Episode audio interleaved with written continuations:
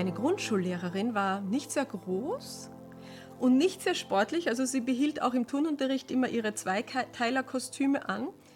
Sie trug gerne asymmetrische Frisuren, lila Lidschatten und starkes Parfum. Ich mochte meine Lehrerin und sie mochte mich, weil ich mich oft meldete und unter jede Schreibaufgabe eine Zierzeile malte. Wir waren eine kleine Klasse, ungefähr 16 Schüler und wir verstanden uns ganz gut. Aber zwei Kinder, das war die inoffizielle Wahrheit, zwei Kinder gehörten nicht wirklich dazu. Alex und Hadice. Sie waren kein Teil der Gemeinschaft, sie waren nur geduldet. Alex war etwas größer und älter als die meisten, ein Hirntumor und viele damit verbundene Operationen hatten ihm mehrere Entwicklungsjahre gekostet und mit einer leichten Lernbehinderung zurückgelassen. Alex knallte gerne mit seinem Lineal als Pistole in die Luft. Er war leicht zum Weinen zu bringen. Mehr weiß ich bis heute nicht über ihn. Hatice war türkischstämmig und mit ihrer Familie gerade erst nach Österreich gekommen. Sie hatte große Augen, blau-schwarzes Haar und man hörte ihre tiefe Stimme nur ganz selten, wohl weil sie sich noch nicht zutraute, deutsche Sätze zu bilden. Hatice trug abgetragene Kleider und sie hatte ein altes braunes Mäppchen für ihre Stifte ohne Bild drauf. Mehr weiß ich bis heute nicht über sie. Wenn ich zurückblicke, wird mir klar, dass unsere Klassenlehrerin in dieser Angelegenheit eine zentrale Funktion hatte. Beide Kinder hatten, äh, waren uns irgendwie fremd, hatten etwas, das uns verunsicherte. Also orientierten wir uns am Verhalten der Rudelsführerin. Und das war, hm, wie soll ich das ausdrücken, eher gönnerhaft. Unsere Lehrerin sprach freundlich mit Alex wie mit einem Kindergartenkind. Sie versuchte auch mit Hatice zu kommunizieren. Eines blieb allerdings immer klar. Der Unterschied. Hier waren wir, österreichisch, normal entwickelt, gut bürgerlich, und dort waren sie. Ausländisch und sozial schwach oder leicht verhaltensauffällig. Diese Abgrenzung konnte ich täglich am Gesichtsausdruck meiner Lehrerin ablesen.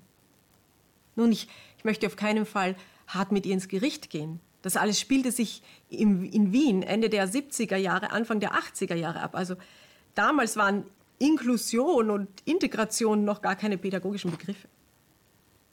Die Frau tat bestimmt ihr Bestes. Nichtsdestotrotz prägten sich mir die Rollen, die sie verteilte, deutlich ein. Wir waren die Wohltäter und das waren die Bedürftigen, die froh sein konnten, dass wir uns um sie kümmerten. Das habe ich in der Grundschule gelernt.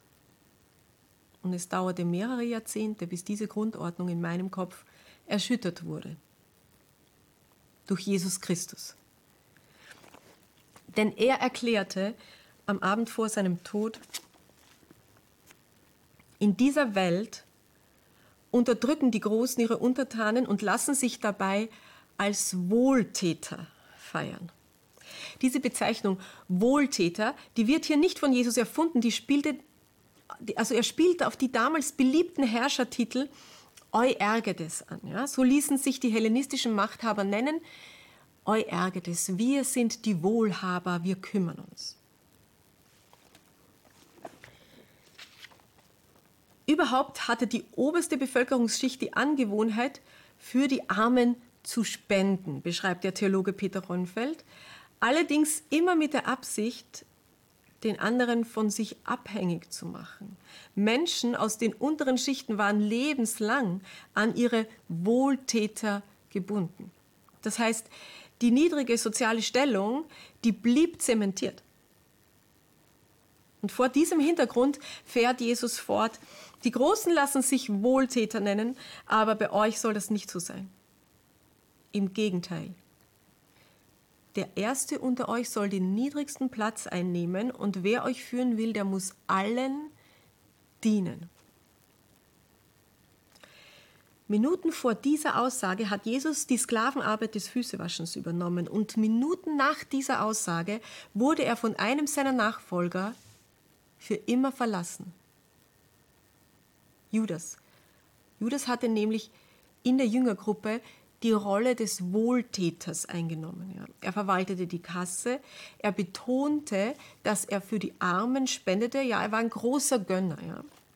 Aber die revolutionistische Gesellschaftsordnung, die Jesus lebte, ja, nämlich selbst die unterste Stellung einnehmen und den schwachen, ausgestoßenen, rechtlosen eine wesentliche Aufgabe in seinem Reich zukommen zu lassen. Ja, das das fand Judas untragbar. Ja, da war für ihn Schluss. Da wechselte er die Seiten. Judas Entscheidung berührt mich. Denn auch ich habe ja schon in der Grundschule gelernt, dass es gut ist, sich ein bisschen um die Schwächeren zu kümmern, dass es wichtig ist, andere Menschen zu tolerieren aber eben immer aus der Position des Wohltäters heraus. Ja, du bist arm und du brauchst mich, okay, ich beuge mich ein Stück weit hinunter und ich lasse dir gnädigerweise ein Lächeln oder ein freundliches Wort zukommen, aber der Unterschied zwischen uns an dem ändert sich gar nichts. Wäre Jesus mein Grundschullehrer gewesen, Alexander und Hadice hätten eine zentrale Stelle in unserer Klasse eingenommen. Ja? Denn von Alex hätten wir erfahren, wie man tapfer all diese Krankenhausaufenthalte übersteht. Oh Mann, er wäre ein Held gewesen mit seiner langen Narbe an der Schläfe. Und wir hätten von ihm gelernt, dass jeder weinen darf, wenn er sich nicht gut fühlt. Hadice wäre für uns zur ersten Vermittlerin zwischen den Welten geworden. Wir hätten über die Freundschaft zu ihr unsere Scheu vor anderen Kulturen verloren. Wir hätten vielleicht Türkisch gelernt und einen ganz neuen Denkhorizont gewonnen.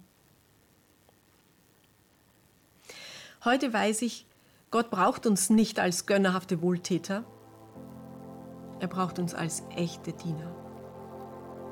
Shabbat Shalom.